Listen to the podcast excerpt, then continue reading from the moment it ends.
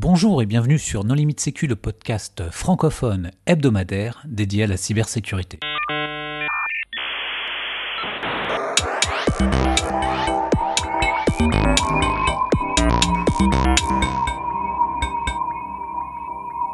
Alors aujourd'hui, un épisode sur MISP avec Alexandre Dulonnois. Bonjour Alexandre. Bonjour. Pour discuter avec lui, les contributeurs No Limite Sécu sont Christophe Renard. Bonjour. Hervé Schauer. Bonjour. Marc-Frédéric Gomez. Bonjour. Vladimir Collat. Bonjour. Nicolas Ruff. Bonjour.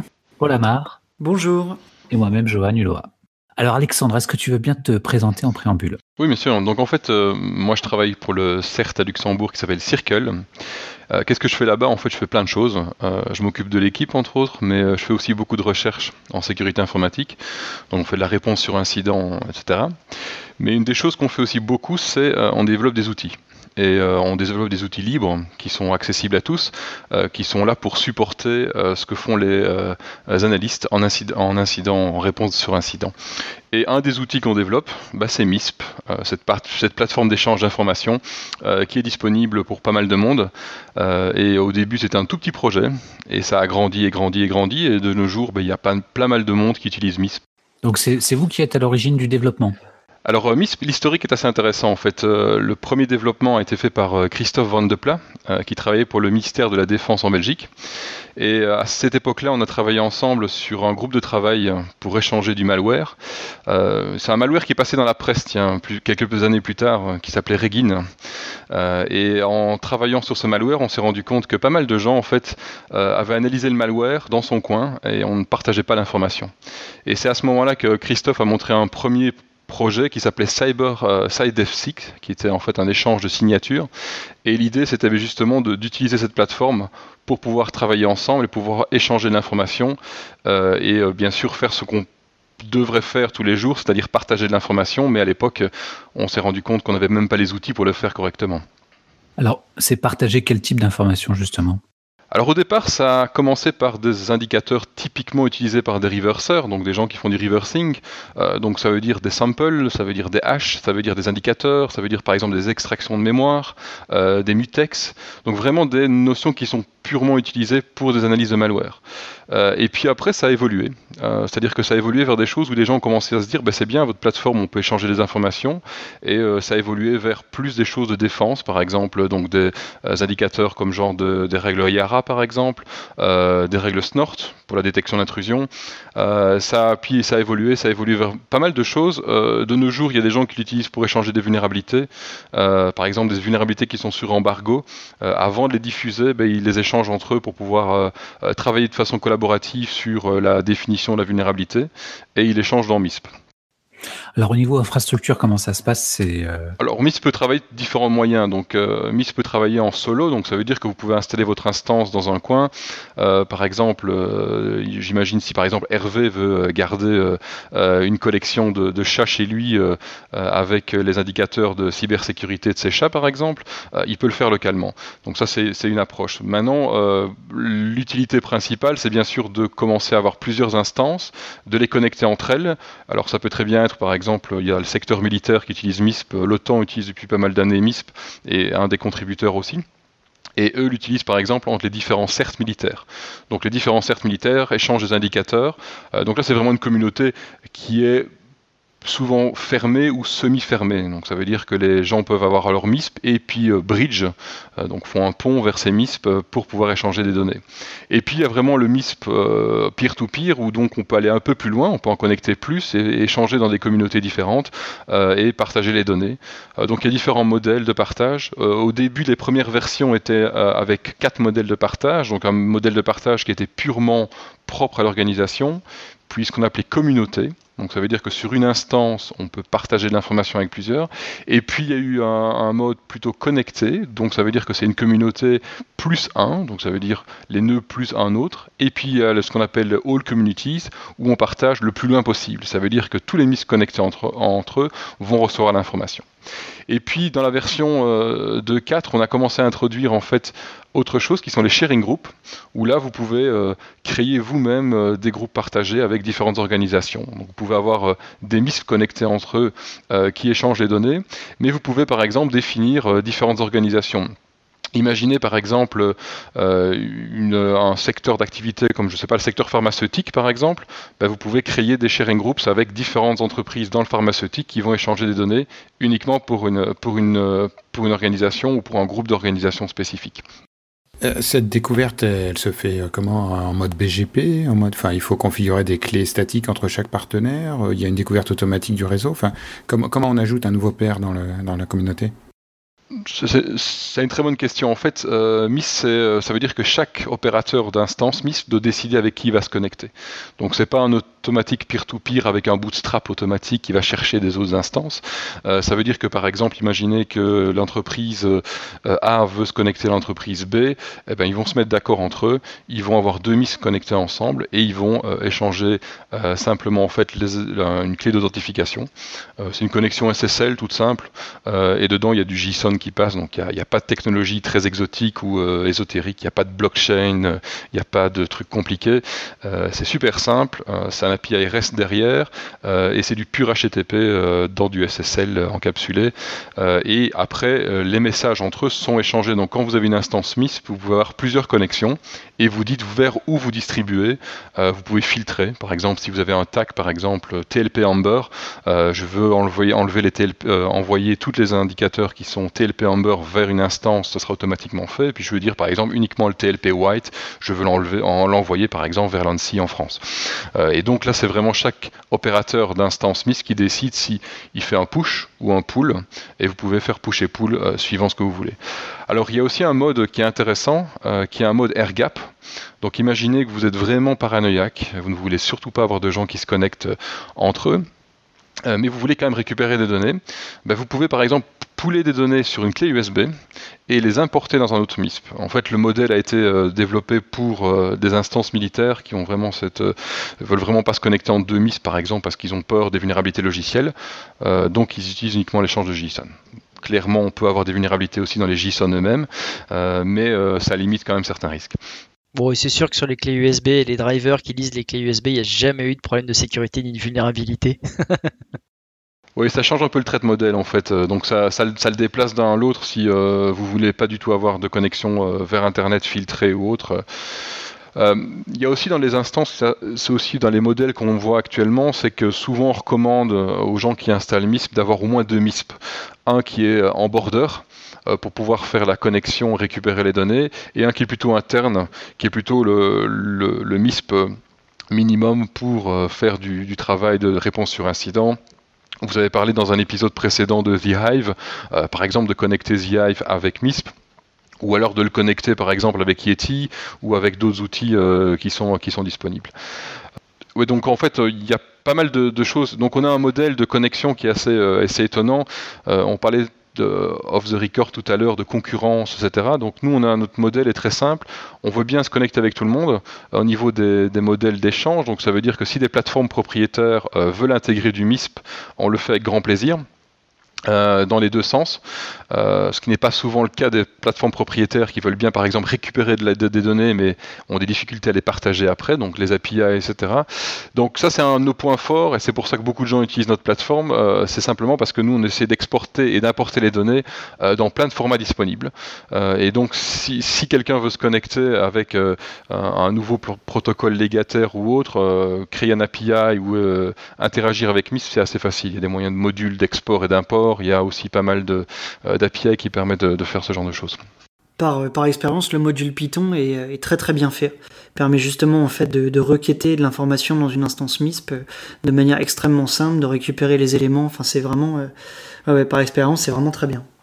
Oui, on a une librairie Python qu'on maintient qui s'appelle PyMisp. en effet, Paul le mentionne, elle est normalement plus ou moins en ligne avec ce qu'on fait comme développement. donc ça, c'est vraiment important.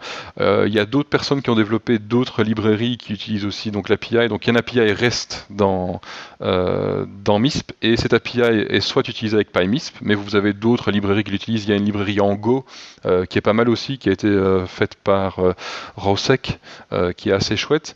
il y en a une autre en Python qui a été faite par Airbus, qui est différent de modèle d'utilisation. il y en a d'autres qui en ont développé d'autres. Vous pouvez aussi utiliser curl si vous êtes fanat de curl. vous pouvez utiliser votre, votre API request favori dans Python ou autre. Donc il y, a vraiment plein de modèles et on essaie d'être vraiment très ouvert. Ça nous pose quelques problèmes.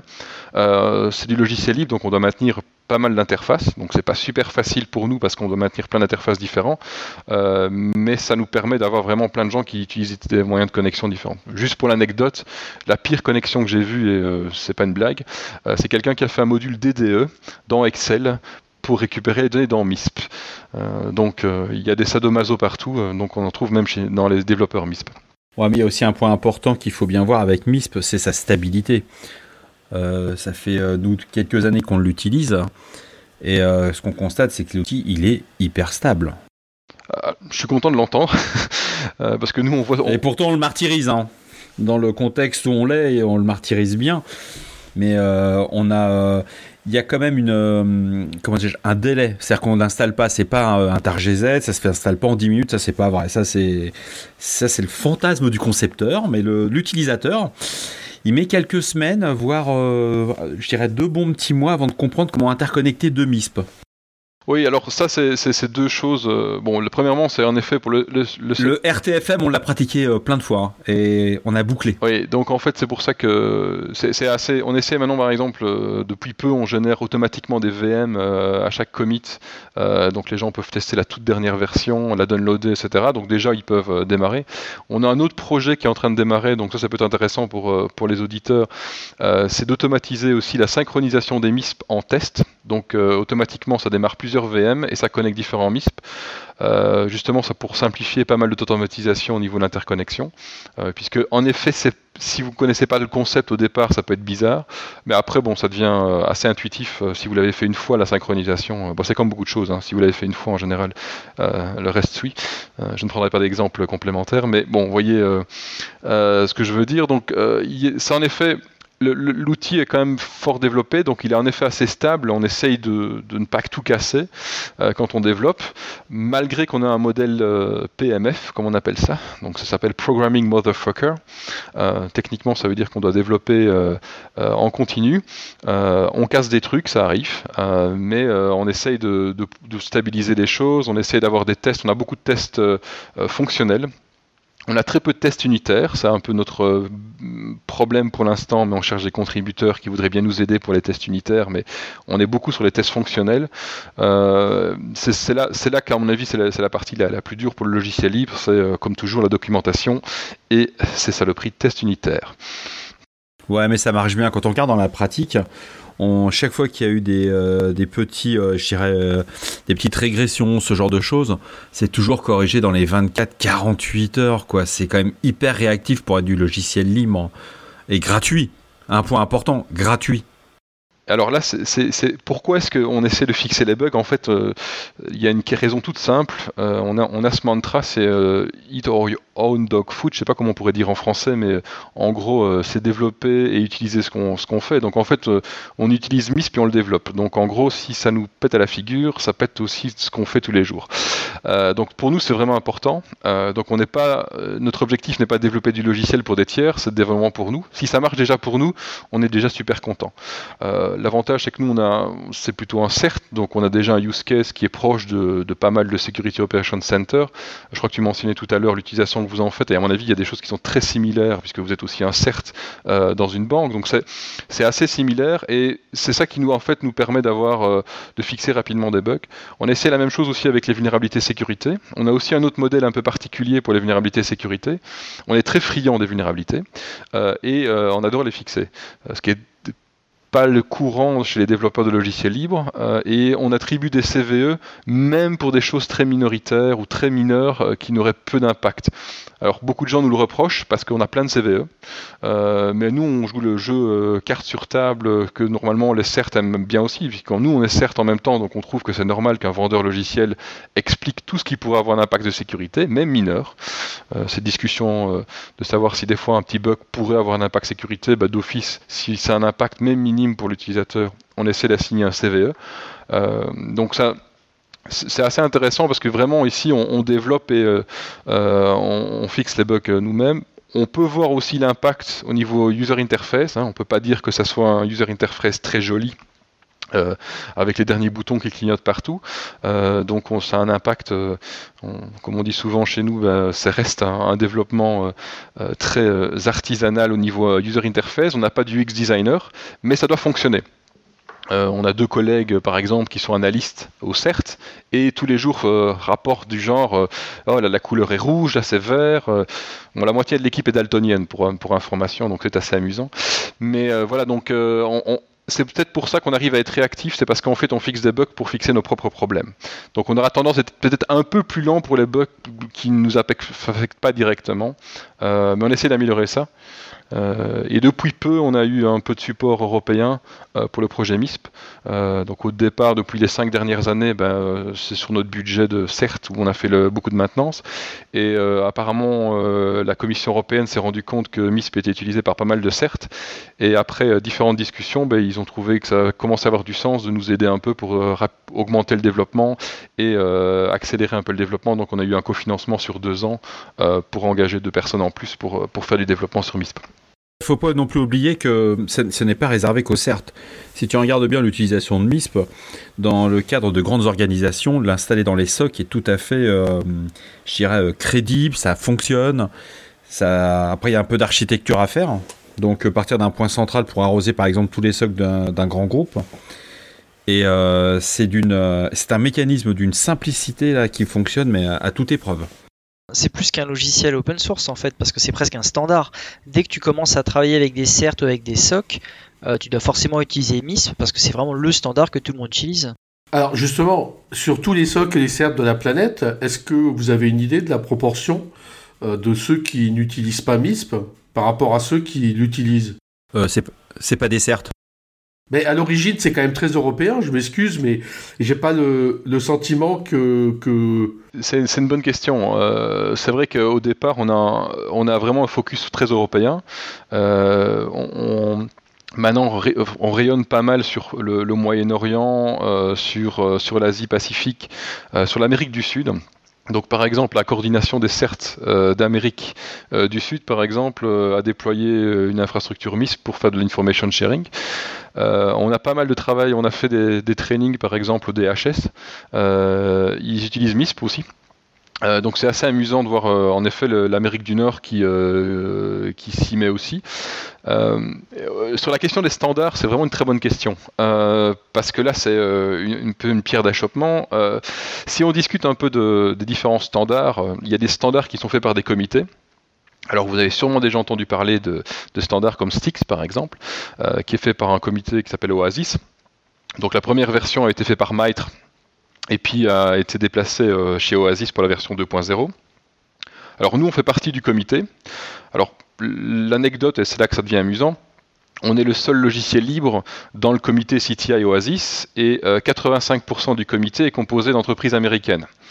Euh, je peux vous dire que c'est assez euh, farfelu parce que euh, on peut voir que le choix de certaines évolutions dans le standard sont vraiment liés à des vendeurs et certains vendeurs ont cette fâcheuse tendance à ne pas vouloir évoluer le standard et à le laisser stagner. donc on a certaines discussions qui sont très très très intéressantes. vous avez peut-être déjà entendu parler de nos discussions concernant concernant ça et en effet, nous on essaye aussi que le, format qu'on développe soit documenté. Mais on a un modèle complètement différent du standard par comité. Donc il y a des comités des fois qui designent un standard, on sait les résultats, mais il y a une autre approche aussi, c'est de dire on fait une implémentation logicielle ou des implémentations logicielles et puis ça devient un standard. Et on est plutôt dans cette catégorie-là. Euh, donc on publie des internet drafts euh, régulièrement pour les différents standards dans MISP. Euh, donc il y a le format lui-même et on a une pléthore d'autres standards. par exemple, les taxonomies, donc les formats pour décrire les taxonomies qu'on a développés aussi sont un standard. Les galaxies sont maintenant un standard, donc on les publie comme Internet Draft. donc le projet a grandi et en effet, au départ, MISP n'était que le corps euh, la partie logiciel d'échange, mais maintenant c'est euh, des librairies par exemple, des redactors, euh, c'est des taxonomies pour les classifications nationales. je crois qu'on est le seul projet à avoir plus de 55 taxonomies. donc par exemple les classifications nationales militaires de certains pays sont dedans. Tu, tu peux expliciter taxonomie peut-être Oui, tout à fait. Donc en fait les taxonomies c'est des sortes de librairies euh, qui permet de normaliser euh, les classifications et les tags que vous allez utiliser par exemple dans MISP, mais aussi dans d'autres plateformes de trade intelligence. Euh, un exemple tout simple, je suppose que tout le monde est plus ou moins familier avec le Traffic Light Protocol, donc le TLP. Donc c'est un protocole de classification qui est principalement utilisé par les CERT, mais qui, déborde quand même pas mal dans, la cybersécurité et sur d'autres acteurs. par exemple pour les TLP, ben, vous avez cette classification qui vous dit TLP 2.amber euh, c'est euh, classifié Amber et donc c'est restreint aux, personnes qui vont recevoir l'information directement. Euh, si je prends la définition TLP Amber, comment vous l'écrivez? Bah, Vous avez TLP Amber, TLP 2.amber, des fois TLP-amber, des fois TLP pipe amber. Donc il y a plein de confusion sur comment est-ce qu'on l'écrit, tout simplement. Et donc les taxonomies dans MISP, c'est vraiment ça, c'est des librairies pour se mettre d'accord sur comment on écrit. mais ça, c'est ça, c'est de la syntaxe. C'est pour, pour pouvoir de l'analyse. C'est la syntaxe, c'est en normalisant ton discours et grâce à cette syntaxe respectée que ça permet d'avoir des discours quand tu es sur 40 ou 50 pays. C'est important. Mais là, euh, tu, tu parlais de l'ITF. Euh, moi, je pense que l'ITF, c'est le bon organisme de normalisation pour ça. Parce que Oasis, c'est un consortium euh, partial. C'est pas du tout un truc de normalisation. Ah bah non, je suis en train de regarder sur le site web d'Oasis, là, t'as quasiment que des entreprises du privé, non, mais un à part le département de, la défense américain, le militaire. Oasis porte pas mal de formats qui sont tous des dérivés de XML, avec derrière tous les gros traitants du monde des, des, des produits, euh, enfin les, les, les, grosses entreprises qui ont développé leur business là-dessus. Euh, maintenant, l'IETF a s'était lancé dans des formats de description de vulnérabilité d'un certain nombre de choses. Euh, ça ne semble plus évoluer aussi vite que ça l'a fait dans le passé. Euh, il y a clairement une dynamique qui s'est déplacée. Euh, mais euh, contrairement à ce que à ce que tu disais, Hervé, c'est très très important les taxonomies parce que euh, si on n'a pas défini des termes rigoureux, déjà qu'on a des problèmes derrière le même terme à être sûr. Alors les TLP c'est facile, mais par exemple un degré de gravité, ou un degré de confiance, c'est quelque chose qui est infernal. J'ai pas dit que c'était important, j'ai juste... Euh, c'est sur le mot taxonomie. C'est-à-dire que la, la taxonomie, c'est euh, l'ordre de, de, fabriquer les choses à l'échelle, euh, ordonnancer les choses euh, dans une échelle. Alors là, c'est une utilisation du mot euh, taxonomie pour, pour simplement parler de, de syntaxe. Et effectivement, euh, si la syntaxe n'est pas normalisée, on ne peut pas échanger, on ne peut pas se comprendre. Si euh, les échelles sont pas normalisées. Donc c'est peut-être dans ce sens-là que c'est le mot taxonomie sur lequel Johan posait la question qui est euh, peut-être pas très clair. Moi, je me mets à la place de l'auditeur, c'est c'est pas évident de, suivre. C'est une bonne question en fait, parce qu'en effet, il y a, y a différentes. on a déjà pas mal la question sur la question des taxonomies. en, gros, c'est si je le fais une traduction littérale et qui, est plutôt en effet correcte sur la partie syntaxique, c'est en fait une grammaire commune. C'est une grammaire commune avec le dictionnaire. Et la description est la même. Donc euh, euh, j'ai copié un lien qui peut être intéressant à partager aussi après avec les auditeurs. Euh, c'est des exemples de ce que nous on appelle taxonomie, qui sont en fait des vocabulaires qui sont prédéfinis. par exemple, celui-là, c'est le vocabulaire des probabilités estimatives qui vient du service de renseignement canadien. Euh, qui est aussi en français, donc c'est intéressant. Euh, et donc c'est les degrés de probabilité euh, sur qui qui attribue des valeurs en pourcentage à certains énoncés de probabilité. Et donc vous pouvez dire la, probabilité. L'avantage ici, c'est qu'on les a normalisés dans des fichiers JSON et vous pouvez les réutiliser dans plein d'applications. Donc l'idée est la suivante, c'est que on a repris énormément de choses qui existent. Hein. Il n'y a pas, de secret. Hein. Le, les, les, probabilités estimatives, ça existe dans les services d'intelligence et de renseignement depuis des années. Mais le problème, c'est qu'ils ne sont pas ce qu'on appelle machine parsable, donc ça ne peut pas être parsé par une machine et en même temps lu par un humain.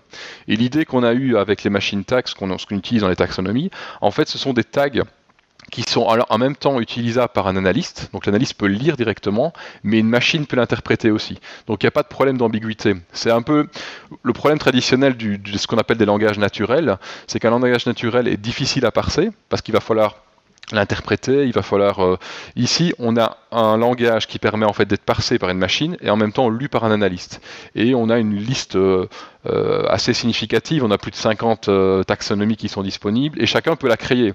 Mais l'idée c'est que les gens la contribuent leur propre taxonomie pour pouvoir utiliser le même vocabulaire et le même langage avec d'autres instances de MISP et d'autres utilisateurs. Par exemple, il y a des outils propriétaires qui font du trade intelligence qui utilisent nos taxonomies aussi.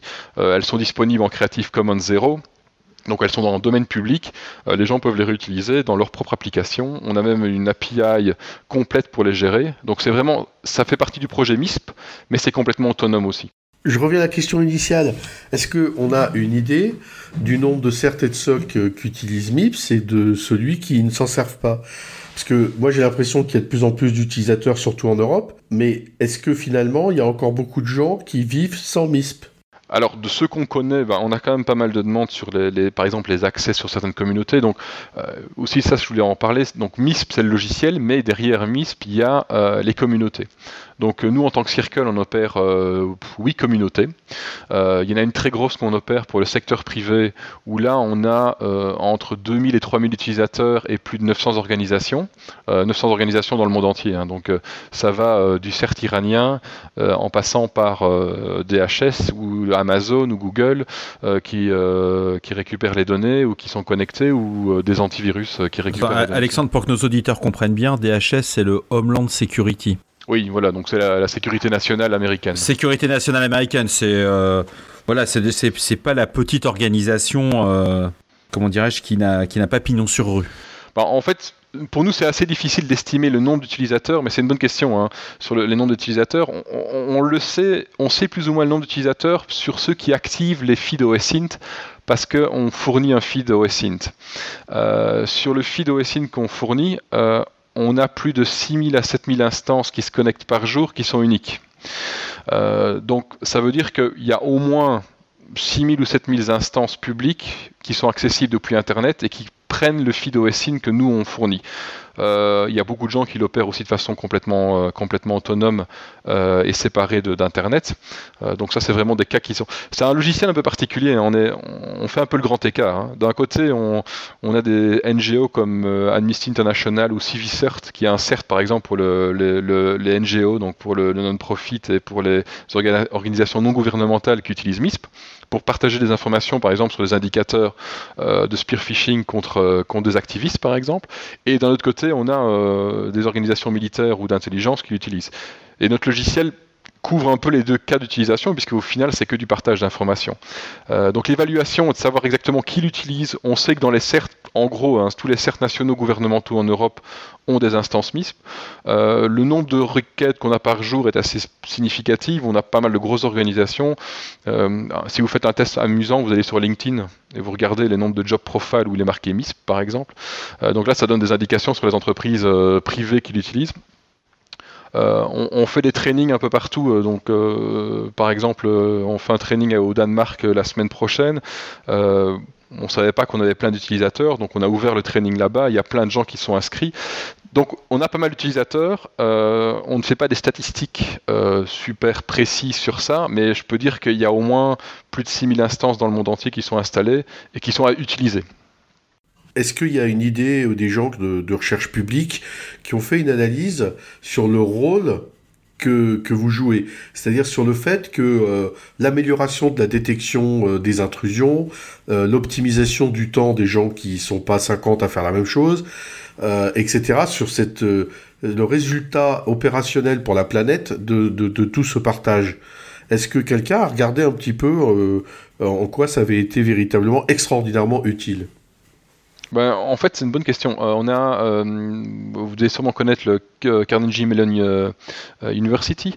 Il y a un institut qui s'appelle le SEI, c'est où le CERT, Coordination Center est hébergé aux États-Unis. Et ils ont fait une publication il y a deux ans sur l'utilisation du partage d'informations pour voir l'intérêt que ça avait par rapport à ne pas faire du partage d'informations. il y a un exemple, ils prennent les datasets qui sont dans plusieurs communautés MISP et euh, ce qui montre par exemple, c'est la rapidité d'échange qui permet de faire du takedown par exemple de certains CNC. Donc ça donnait par exemple un métrique de dire voilà, si vous partagez l'information entre différents tiers plus rapidement, bah, le temps de takedown est beaucoup plus court que si par exemple vous utilisez euh, du ticketing system avec des emails qui sont échangés parce que vous pouvez faire l'automatisation. Pour les auditeurs, c'est-à-dire que c'est euh, la coupure des serveurs de command and control, des botnets et des logiciels malfaisants. Il n'y a pas que ça dans ces cas-là, tu vas aller jusqu'à ce qu'on appelle les IOC. Et euh, quand tu veux diffuser à travers une organisation mondiale de façon rapide les euh, indicateurs de vulnérabilité, ou tu veux bloquer par exemple, parce que l'IOC, euh, le serveur de contrôle n'a pas encore tombé, il n'est pas encore en takedown, tu le diffuses sur tous les équipements de l'entreprise, qu'elle soit de Paris à Tokyo jusqu'à New York, et ça se fait instantanément. quoi. Et ça marche d'une façon extrêmement simple. C'est la, grosse, le gros avantage aussi, c'est la partie euh, automatisation. Euh, nous, ce qu'on essaie de faire avec MISP, c'est de pouvoir exporter dans plein de formats qui sont utilisés pour des euh, outils de défense, que ce soit par exemple des détecteurs d'intrusion comme, comme Snort, comme Suricata, comme Bro, mais c'est aussi comme d'autres outils de, de, détection. Par exemple, on exporte en RPZ. Donc RPZ, c'est un format qui est utilisé dans certains serveurs DNS pour, par exemple, blacklister ou par exemple monitorer ou syncoller euh, des entrées de DNS. Et par exemple, certains ISP utilisent MISP pour échanger ça automatiquement. Donc dès que par exemple un domaine est connu euh, pour euh, faire du CNC ou du phishing ou autre, il est injecté directement dans MISP et puis il est dispatché dans les autres MISP pour pouvoir donner les indicateurs et les injecter en RPZ dans, dans les serveurs de, de résolution de nom. Donc ça, c'est une, une, intégration rapide et en effet, c'est un gain de temps plus on, gagne du temps, ben, plus l'attaquant a son infrastructure qui est euh, perturbée et donc euh, il ne sait pas opérer. Euh. Inefficace. Voilà, exactement. Ah, moi, je reviendrai pour revenir sur la question d'Hervé tout à l'heure, hein, parce que il y, a un angle que, je pense qu'on n'a pas traité, c'est je pense qu'aujourd'hui, la plupart des informations, des, organisations qui sont dans les cercles de CERT ou dans beaucoup de ces CERT vont avoir du MISP à un degré ou un autre, mais c'est plutôt des usages qui vont être très différents. Euh, d'une organisation à l'autre. Est-ce qu'il va être utilisé pour dispatcher des indicateurs techniques vers des équipements qui vont être des effecteurs euh, type IDS ou IPS euh, ou vers des, des, des, scripts et tout un tas de choses internes? Est-ce qu'ils vont être utilisés comme aiguillage entre plusieurs organisations? Et là, typiquement, tout ce qui était euh, tagging, règles automatisées, transfert, filtrage, etc., très riche. Euh, juste pour revenir un peu en arrière, principalement le cœur de MISP, c'est un stockage d'informations qui sont des marqueurs rassemblés en objets, eux-mêmes rassemblés dans des événements, avec des attributs qui vont être croisés d'événement en événement. Et euh, moi, la question que j'en arrive à me poser, parce que finalement, de ce système d'échange que, que, que, tu as décrit au départ, euh, aujourd'hui, on a un logiciel qui est très très riche. Est-ce que euh, est-ce qu'aujourd'hui, il y a des gens qui, euh, dans des scénarios un petit peu complexes, bah, que, qui sont ceux d'Insert, qui l'utilisent en, euh, comme seul logiciel central pour stocker toutes leurs informations, ou est-ce qu'il faut vraiment le coupler avec autre chose euh, pour pouvoir exploiter toutes les informations qu'on collecte, qui sont peut-être pas toujours réductibles en événements Attends, attends, attends, il y a un truc qui me fait qui me fait peur. Je pense qu'on va, on va perdre les auditeurs, mais euh, c'est pas parce qu'on reçoit une information d'un CERT qu'il faut la considérer entre guillemets euh, applicable dans l'environnement et dans son SI.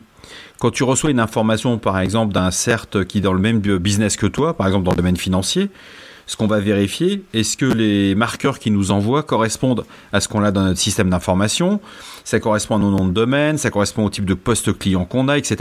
C'est-à-dire que c'est pas parce que tu vas recevoir 300 ou 400 marqueurs euh, par heure que tu vas les appliquer sur tout ton système de défense. Non, non, mais je parle, je parle pas. Là, il y a, y a d'autres ah. questions effectivement de, de, la qualité ou de la propre, enfin de, de la, de, la, pertinence. C'est pas parce que tu, tu, reçois des alertes SCADA.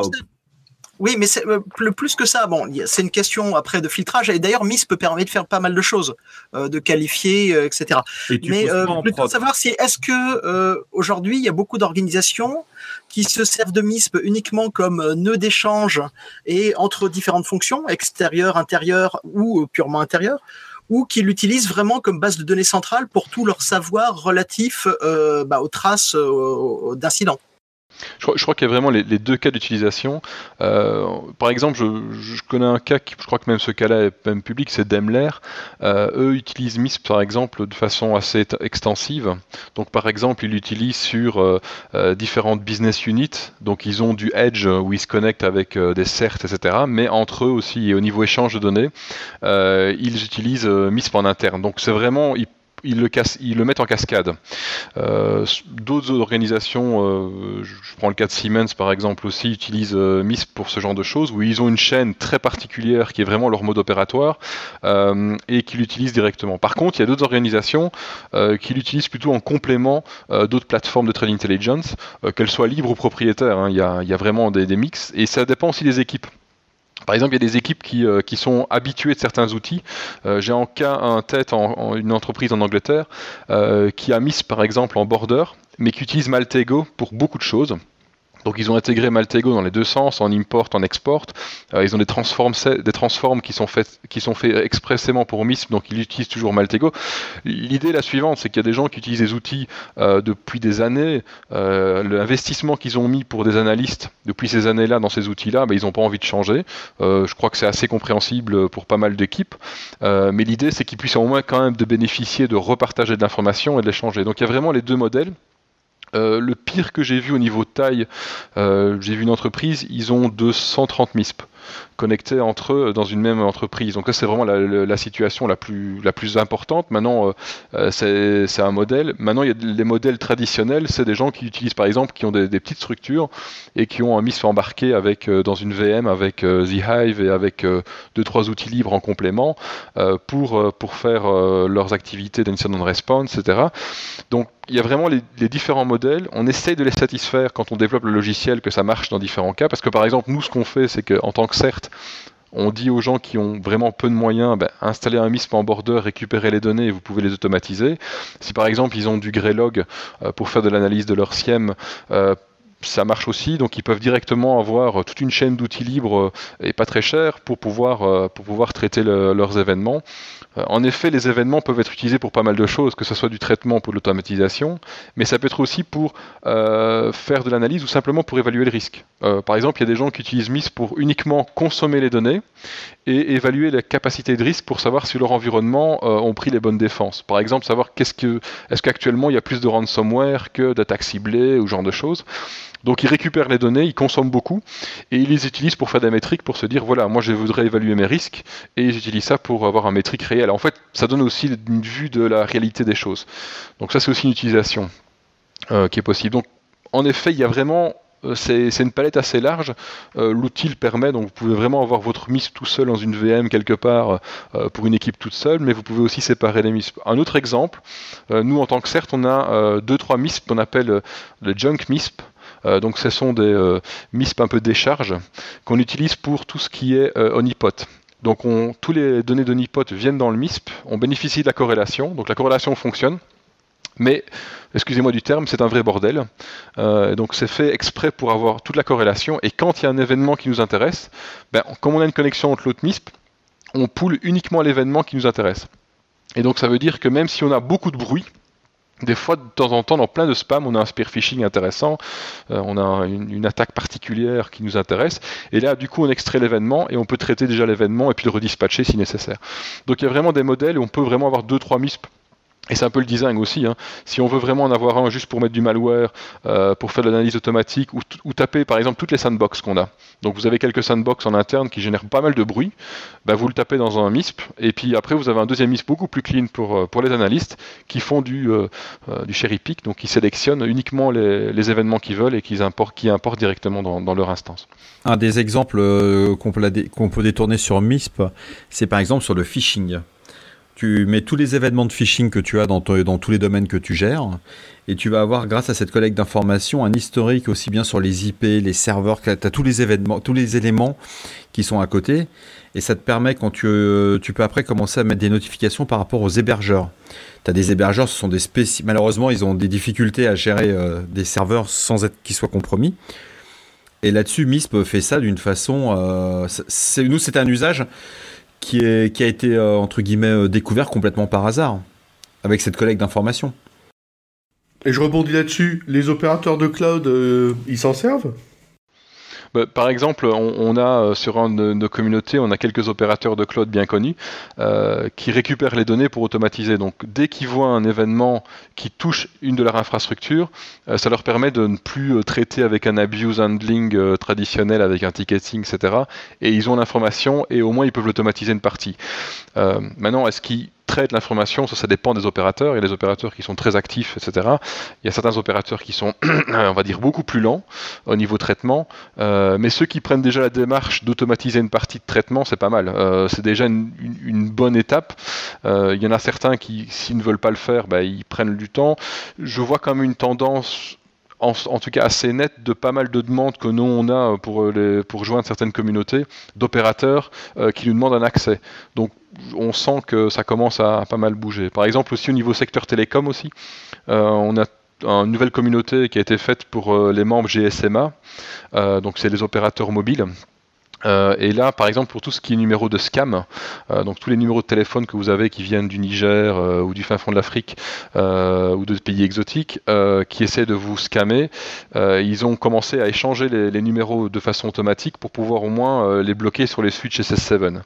Donc là, là, on voit qu'il y, a une tendance qui va dans ce sens-là, mais il faut, il faut être clair sur le partage d'informations, il y a 5 ou 6 ans, tout le monde nous, nous, rigolait la figure en disant que personne ne va jamais partager.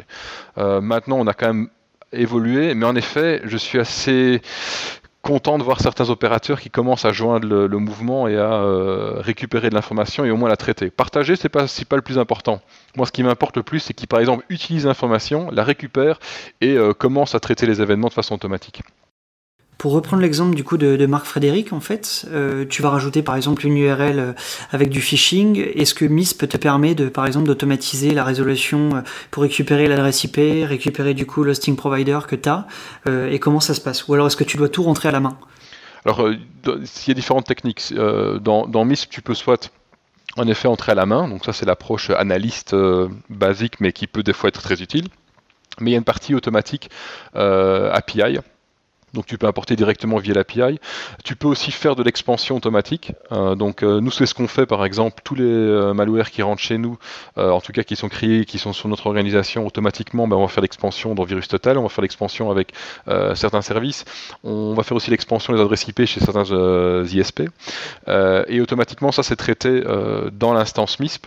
Et par exemple, pour les ISP, on, fait, on a un, script qui s'appelle MISP Takedown, qui est même public, euh, qui fait le takedown automatique. Donc, quand on a des choses qui sont flaguées IDS, euh, on les notifie directement à l'ISP pour leur dire que euh, ces choses sont malicieuses. Donc, par exemple, s'il y a des droppers pour un ransomware ou autre, localisés sur un serveur compromis WordPress, on, on fait la notification automatique.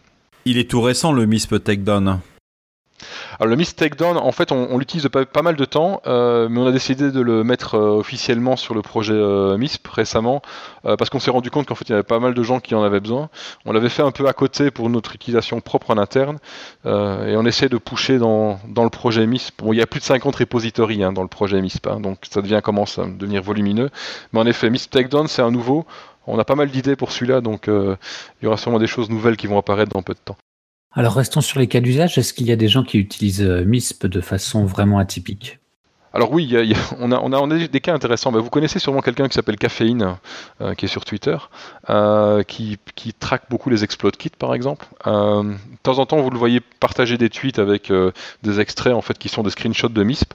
Lui, l'a vraiment utilisé dans son utilisation particulière, c'est-à-dire uniquement traquer euh, les adversaires qui utilisent les exploit kits, qui développent des exploit kits, qui les mettent en pratique, euh, etc. Par exemple les TDS aussi.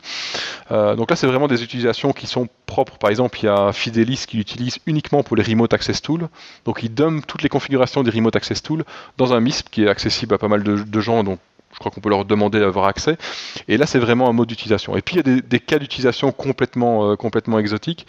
Euh, récemment, on a eu euh, des demandes pour des ajouts de plaques de voiture, d'objets spécifiques, etc. Donc, on peut utiliser, tant qu'on partage l'information, on peut utiliser ça pour pas mal de cas. Par exemple, on a si vous utilisez MISP, vous avez un, des attributs euh, personnes qui contiennent dedans pas mal de records, ce qu'on appelle PNR, euh, qui sont les records pour euh, tout ce qui est enregistrement de passagers. Donc vous avez le numéro de passeport, le numéro d'embarcation, les special services, etc., qui sont utilisés par exemple par des, du border control. Donc là vous avez des gens qui l'utilisent. Alors c'est pas notre use case.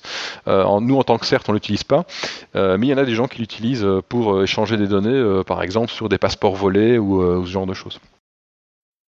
Tout à l'heure, tu parlais euh, taxonomie, ça me fait penser. Euh, tu as aussi parlé du terme en fait de galaxie. Est-ce que tu peux justement définir un petit peu bah, qu'est-ce que c'est qu'une galaxie euh, et justement quels sont les cas d'usage associés? En fait, les galaxies, c'est un peu le, les, taxonomies euh, sous amphétamine, on va dire. Euh, c'est-à-dire qu'au départ, on avait pensé les taxonomies avec euh, simplement une clé et une valeur. Donc il y a un namespace et puis une clé et une valeur. Et puis on s'est rendu compte que c'est un modèle qui marche très bien pour tout ce qui est classification, mais c'est un modèle qui est pas super dynamique euh, pour des choses plus complexes à expliquer. Donc par exemple, vous avez un trait d'acteur. Imaginez, euh, désolé de prendre cet exemple-là, mais vous avez euh, par exemple Sofaci, trait d'acteur qui est supposé être russe, qui a une quinzaine de synonymes, puisque tous les vendeurs d'antivirus donnent toujours des noms différents pour la même chose. et donc la galaxie permet en fait d'avoir ce genre de complexité. Donc en fait, ce sont des groupes de valeurs, de clés et de valeurs ensemble. Euh, et euh, vous pouvez décrire ça assez facilement. Alors, un truc assez intéressant, c'est que vous pouvez décrire tout ce que vous voulez. Donc nous, on décrit par exemple des traits d'acteurs, ils sont disponibles sur Internet, euh, vous regardez les galaxies qui sont disponibles. mais vous avez aussi des choses qui sont un peu plus intéressantes. vous pouvez par exemple avoir des mesures techniques de protection. Euh, par exemple des contre-mesures. Donc vous pouvez décrire ce que vous voulez. Donc si vous savez décrire un objet avec plein de clés ensemble, euh, automatiquement vous pouvez créer des choses assez complexes. Moi j'ai quand même euh, une question qui n'a rien à voir avec tout le reste, mais on va quand même sortir le petit secret de, MISP. Pourquoi PHP Ah, ça c'est ça, c'est un, historique important euh, et assez amusant. Enfin, amusant, ça dépend, euh, mais bon. Donc, historiquement, la première version euh, que justement Christophe von de Pla avait fait, l'avait écrite en PHP. Et donc c'est un historique. Euh, donc on a, c'était développé en PHP avec un framework au final qui n'est pas le plus mauvais framework qui, a été choisi, c'était Cake PHP. Euh, au niveau sécurité, il n'est pas trop mal comparé à pas mal d'autres frameworks. Euh, et donc historiquement, PHP est en effet toujours pour une partie du corps un des, des langages utilisés.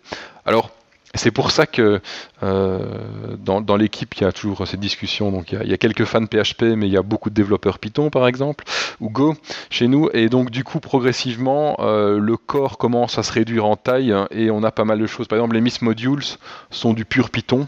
Euh, donc, vous pouvez étendre les modules, etc., en, en MISP derrière.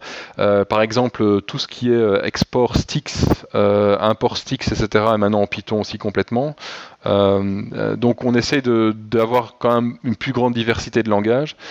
Mais on peut parler, c'est assez amusant parce qu'on a toujours cette bataille sur PHP, mais PHP euh, euh, au final est quand même assez stable, euh, fonctionne plutôt pas mal. et au niveau performance, c'est pas si mal que ça. donc on a, on un gros avantage aussi avec bon MISP en tant que tel, le backend, c'est du, du, SQL pour le parti storage. ça évolue aussi. Euh, par exemple, tout ce qui est feed maintenant et caching est dans Redis, euh, donc ce qui nous permet d'avoir du lookup rapide euh, directement. et donc, euh, c'est aussi assez important pour nous, c'est qu'on ait une certaine diversité pour les contributeurs, euh, parce que ça c'est aussi un problème. S'il y a des gens qui sont pro PHP, bah, c'est facile d'avoir des contributeurs, mais si vous avez des gens qui détestent le PHP avec une certaine passion, euh, il faut quand même avoir des contributeurs dans d'autres langages. Donc c'est pour ça qu'on essaie d'avoir des modules en, Python.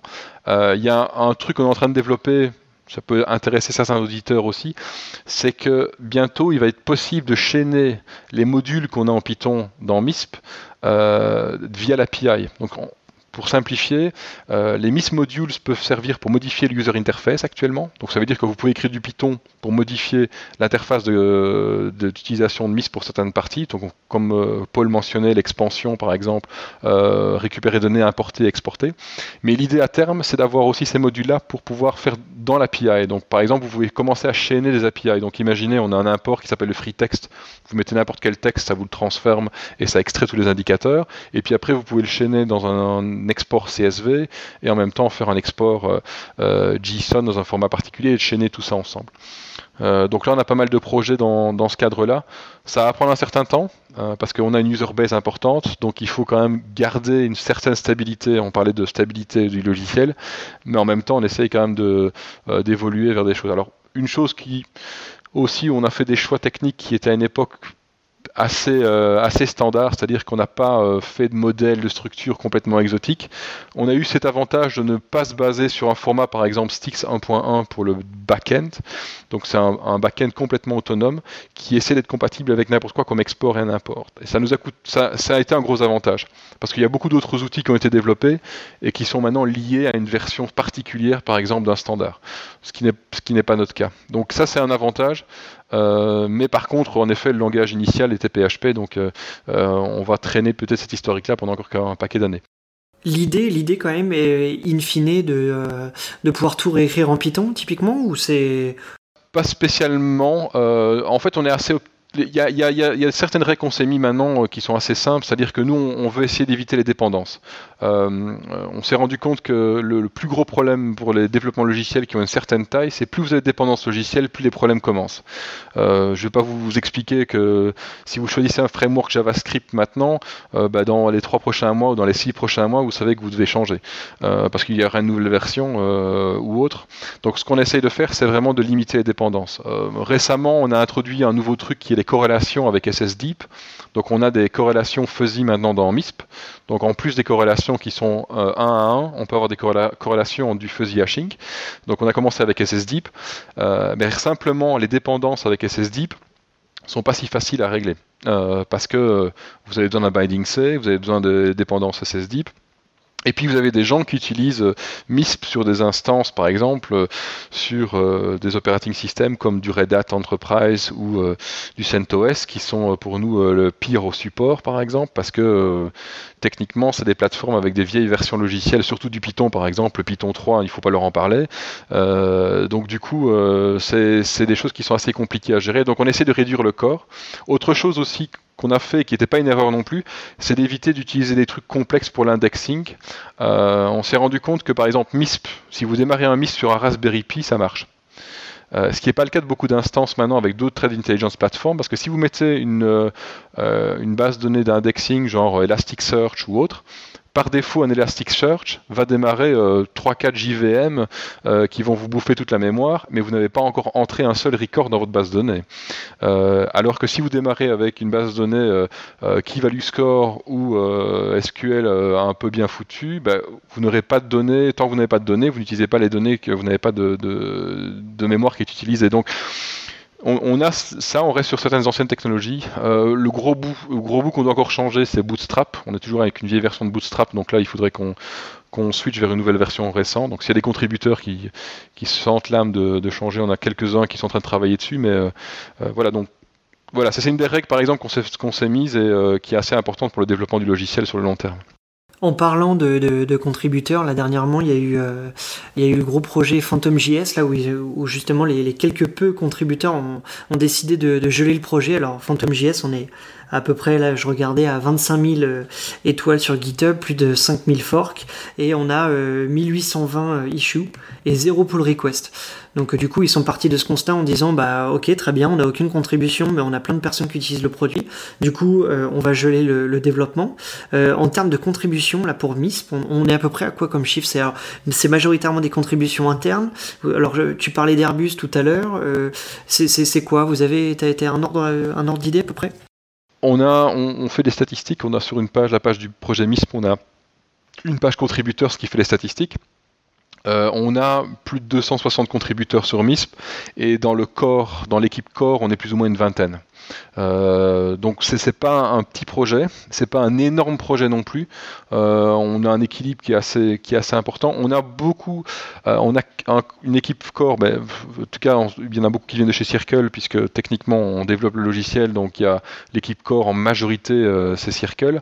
on l'utilise pour nous, donc du coup ça, ça a du sens. Mais on a énormément de contributeurs qui vont et viennent suivant ce qu'ils ont besoin comme fonctionnalité. Par exemple, Airbus à une époque a contribué l'extension S-MIME en plus de PGP. Euh, ça, c'est une contribution qui vient complètement d'eux, qui est complètement nouvelle. Euh, il y a la contribution, par exemple, Siemens euh, à des développeurs qui, travaillent sur le projet pour des spécifications, enfin, ou des choses spécifiques. Par exemple, l'attribute level tagging qui avait été introduit il y a, il y a un an et demi venait d'un contributeur qui a travaillé 100% de son temps sur ça. et donc, on a des contributions qui sont assez régulières sur ça. On a des contributions aussi particulière euh, sur ce qui est externe, dans les documentations par exemple, euh, ou les taxonomies ou autres, euh, et dans les modules aussi. Donc dans les modules, on a aussi pas mal de vendeurs. qui veulent avoir des modules pour leur expansion. récemment, on a eu pas mal de discussions avec Domain Tools, qui a fait toute une série d'extensions pour, pour les, modules euh, MISP. Euh, on a d'autres contributeurs qui viennent, euh, par exemple Passif Total, Risk IQ, etc., qui sont régulièrement, qui contribuent pas mal. et c'est pour ça qu'on essaie de vraiment d'avoir différents angles d'approche pour contribuer. Nicolas mentionnait le, point PHP qui est, à mon avis, un point qui peut être négatif dans certains cas pour la contribution, mais pour d'autres qui sont habitués à faire du PHP, qui sont des développeurs PHP chevronnés, c'est un point important. Récemment, on a une université canadienne là, qui, a, qui a fait pas mal de pull requests euh, et de fixe. Euh, je ne sais pas exactement ce qu'ils font avec MISP, mais euh, leur utilisation est typiquement d'améliorer l'interface pour l'analyste. donc on a pas mal de contributeurs, c'est un flux assez constant. Je veux dire, des pull requests, on en a tous les jours. on, a, on a des issues assez régulières. je crois qu'on a 800 et des issues ouvertes. beaucoup sont les feature requests. Il y a 15% sans rigoler, entre 15 et 18% qui sont, on a fait des statistiques qui sont purement CentOS. CentOS Red Hat. Euh, donc ça c'est vraiment le, je dirais l'épine qu'on a dans le pied, euh, qu'on aimerait bien se débarrasser. Mais bon, euh, les gens achètent du support pour des, trucs Linux chez des vendeurs, etc., qui sont plutôt frileux de, de, mettre à jour leur, leur librairie Python et leur librairie en général. mais le reste reste aussi pas mal de feature requests. Alors on essaye aussi d'être logique, donc donc on fait plus ou moins deux à trois releases euh, par mois, euh, suivant ce qu'on a comme fonctionnalité, et on essaye toujours d'avoir au moins une ou deux nouvelles fonctionnalités par, euh, par release, et y a énormément de bug fixes qui sont simplement les bug fixes par rapport aux users qu'on a, qui, nous, qui nous rapportent. on est pour l'instant en train de travailler sur un truc natif euh, là, je vous avoue que c'est pas super super super sympa à développer, mais bon, on doit le faire. Euh, c'est le support natif pour Taxi 1.1 parce qu'il y a des gens qui veulent migrer de leur plateforme, de leur ancienne plateforme de Trade Intelligence vers MISP. Euh, et pour pouler les données à un moment donné, il faut quand même faire du support Taxi qui est le standard le plus innommable qui a, pu être développé. Euh, si vous avez un jour et vous voulez euh, consommer des drogues et en même temps lire euh, le standard, vous pouvez. vous allez voir, c'est le, pire truc qui a jamais été développé. Hein. C'est quand même le seul standard pour dire qu'un document n'existe pas. Il n'y a pas moyen de le faire. donc il faut lire trois erreurs pour être sûr que le document n'existe pas. Enfin bon, passons les détails. mais bon, voilà. C'est euh, c'est typiquement le genre de, choses qu'on doit travailler dessus. Donc, on essaie toujours d'avoir des choses intéressantes. Le, mois passé, on a fait l'introduction de Deep et ça, c'est assez marrant. C'est une contribution qu'on a fait à plusieurs euh, avec euh, quelqu'un de l'armée autrichienne. qui avait développé une première version et qui est basée sur une version qui avait été développée par un développeur qui avait fait un papier dans Virus Bulletin, je ne sais pas si vous vous souvenez, il y a quelques années, euh, sur euh, le clustering de SSDeep. Et donc en fait, on a refait une réimplémentation de ça euh, qui fonctionne plutôt bien. et donc vous mettez un threshold et vous pouvez faire de la corrélation. Donc on essaie vraiment dans les, dans les nouvelles releases d'avoir de, nouvelles fonctionnalités en même temps que de, de fixer des bugs, etc. Donc, euh, par exemple, on, a, on s'est rendu compte qu'on avait introduit un bug il y a quelque temps avec les miss objects, euh, et donc euh, il se peut que certaines personnes aient perdu quelques objets. Donc, on a créé une interface pour récupérer certains objets. voilà. donc, on essaie d'être gentil avec nos utilisateurs et qu'ils ne perdent pas leurs données. Donc, normalement, ça ne doit pas arriver, mais ça peut arriver de temps en temps. Donc, bon, on s'en cache pas, on fixe les bugs et puis on les met dans les issues. Donc, de temps en temps, vous allez voir des messages marrants dans les changelogs qui sont liés à des développements un peu amusants. Très bien. En, conclusion, peut-être. Alors, euh, j'aurais euh, juste avant la conclusion une question purement, euh, je dirais, technique. Quelqu'un qui voudrait se lancer sur MISP, qu'est-ce qu'il doit se prévoir comme machine? C'est-à-dire que là, tu parlais de VM. Est-ce que ça va être un Docker? Est-ce qu'il faut, est-ce que va partir sur un serveur dédié? Il faut combien de RAM? Juste pour commencer, parce que le Raspberry, le Raspberry, c'est super, mais je veux dire, c'est voilà, c'est le côté, c'est le côté hacking. Mais euh, bon, plus concrètement, on a une petite boîte, on a un petit soc qui traîne, euh, on veut monter un, premier MISP, juste déjà pour voir comment on peut récupérer de l'information. Alors le, plus, vraiment le plus simple, si vous voulez vraiment démarrer et vous n'avez euh, pas trop le temps d'installer un, MISP complet, etc., bah, vous donnez de la VM. Donc la VM est disponible en VirtualBox ou en VMware.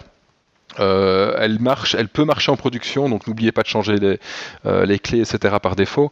Euh, mais mis à part ça, la, VM fonctionne, fonctionne très bien, elle peut être utilisée pour tester. une machine avec 8 Go de RAM, c'est pas un truc tout à fait complètement impossible de nos jours, et avec un au moins deux CPU. Donc si vous faites une VM, euh, euh, mettez au moins deux CPU parce qu'il y a quand même des trucs asynchrones. Donc euh, un seul CPU, c'est pas une super idée. mais au niveau disque, au niveau espace, ça dépend vraiment de ce que vous allez récupérer. Donc si vous utilisez un, MIS par défaut avec le feed par défaut sur une machine avec 8 Go, un peu de disque, quelques gigas d'espace disque, vous allez pouvoir pouler les données commencer à voir les différents feeds, etc. Plus vous avez une mémoire, mieux c'est, parce que euh, vous allez pouvoir cacher plein de feeds et faire la corrélation automatique. Euh, par exemple, euh, si vous voulez tous les feeds qui sont actuellement par défaut, il y en a 60, et vous les voulez utiliser pour faire la corrélation, il vous faut au moins 600 mégaoctets de mémoire pour les feeds. Donc ça c'est le caching de donc mettez quand même un peu de mémoire sur votre VM si vous démarrez. donc vous avez vraiment la possibilité de démarrer. Alors il y a aussi euh, des, de l'Ansible qui est, accessible pour MISP. Vous avez deux Vagrant, vous avez du Docker. Euh, nous, on utilise beaucoup Vagrant, mais euh, il y a des gens qui utilisent Docker. Il y a Xavier Mertens qui maintient Docker. Il y a un Docker qui est maintenu par Harvard IT, donc par l'université d'Harvard, qui utilise aussi MISP et eux maintiennent aussi leur Docker. Euh, euh, il y a Ansible qui est maintenu par un, certain Julien euh, qui le maintient très très bien, qui est utilisé pour pas mal de choses en cloud et compagnie. Donc si vous voulez le déployer, vous pouvez même l'utiliser pour des déployer dans du Amazon Web Services et autres, ça marche, ça marche très bien. Alors il y a certains vendeurs qui vous fournissent des images mises pré, préinstallées. ça, marche aussi, il n'y a, pas, a pas de souci. La seule chose que qu'on demande souvent, c'est que les gens tournent la dernière version. Donc n'hésitez pas à faire un guide pool. Si vous êtes sur la branche de 4 master, euh, vous serez toujours sur une version plus ou moins stable, mais gardez toujours la dernière version. Euh, ça vous coûte quasi rien et les updates sont automatiques. Donc quand vous vous loguez et déloguez, euh, s'il y a une nouvelle version et que vous faites un guide pool, automatiquement le schéma de base de données est mis à jour. Donc si vous faites un guide pool et vous vous loguez une première fois, le schéma sera mis à jour automatiquement, donc il n'y a rien d'autre à faire. Euh, donc c'est assez facile à maintenir. Euh, et techniquement, il n'y aura pas de version différente que de 4 pour MISP. Euh, même les numéros de version vont disparaître. Euh, donc on risque d'avoir un modèle un peu à la Chrome où on aura juste des commit ID euh, à long terme. Donc pour nous les, versions en tant que telles. Et mm, c'est toujours backward compatible pour le, pool. mais s'il y a des nouvelles fonctionnalités qui arrivent, par exemple les objets, si vous avez une très vieille version de MISP, ben, vous allez avoir tous les attributs mais pas les objets. Donc gardez toujours la version récente pour, pour pouler les données. Alors justement, en parlant de nouvelles fonctionnalités, est-ce qu'il y a des choses qui vont arriver qui sont très attendues? Ouf, il y a plein de choses qui sont fort attendues. Euh, par exemple, bon, la, prochaine release, on, a l'import natif taxi. Euh, donc ça permet par exemple aux gens qui ont euh, des connexions avec FS Isaac et autres de récupérer les données directement dans leur MISP. Euh, on a aussi euh, pas mal de boulot actuellement qui est en cours aussi sur l'interface graphique, mais aussi sur la visualisation graphique. Donc on a un graphe en D3JS euh, qui montre les corrélations. et l'idée c'est de pouvoir travailler sur les corrélations et de faire l'expansion automatiquement sur les corrélations et sur le graphique. Donc comme ça les analystes n'ont pas spécialement besoin de garder sur l'interface, mais peuvent aller sur l'interface graphique. Euh, c'est une chose qu'on voudrait aussi faire, c'est de garder l'état des, graphes. Donc, par exemple, quand un analyste travaille sur plus de choses en même temps, c'est de sauver l'état. Euh, quand c'est l'analyste qui se reconnecte, peut euh, garder l'état où il était à un moment donné. il y a aussi les galaxies au niveau des attributs. donc ça, c'est une chose qui est fort attendue. Et alors aussi autre chose qu'on est en train de travailler dessus, c'est euh, la possibilité de contribuer à les galaxies via euh, directement, euh, directement via MISP. donc en plus d'avoir un répertoire commun avec tous les traits d'acteurs, etc., c'est de pouvoir avoir des différentes organisations qui peuvent l'étendre et repartager leurs modifications pour les traits d'acteurs. Il y, a vraiment pas mal de fonctionnalités en cours. Euh, qu'est-ce qu'il y a encore d'autre qui est intéressant euh, Il y a aussi donc toute la partie API, on est en train de travailler sur pas mal, pas mal d'extensions.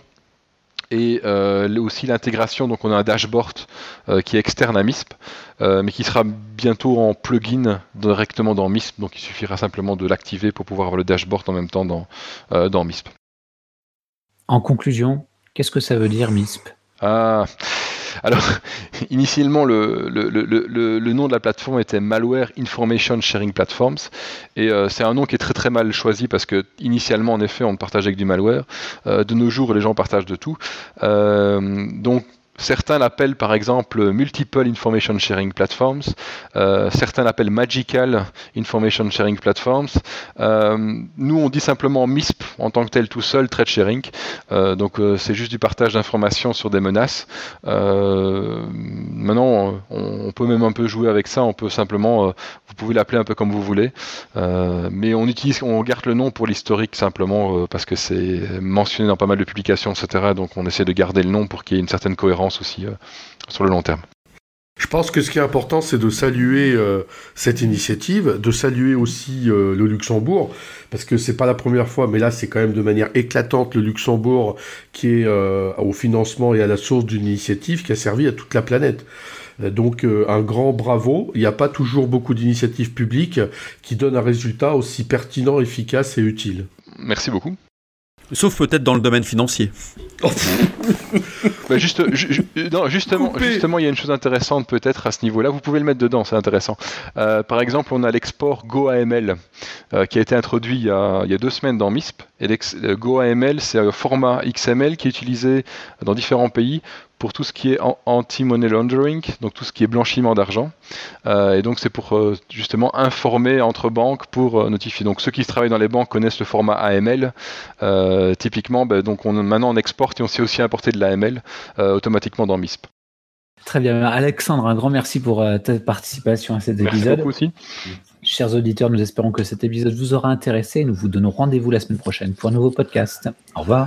Au revoir. Au revoir. Au revoir. Au revoir. Au revoir.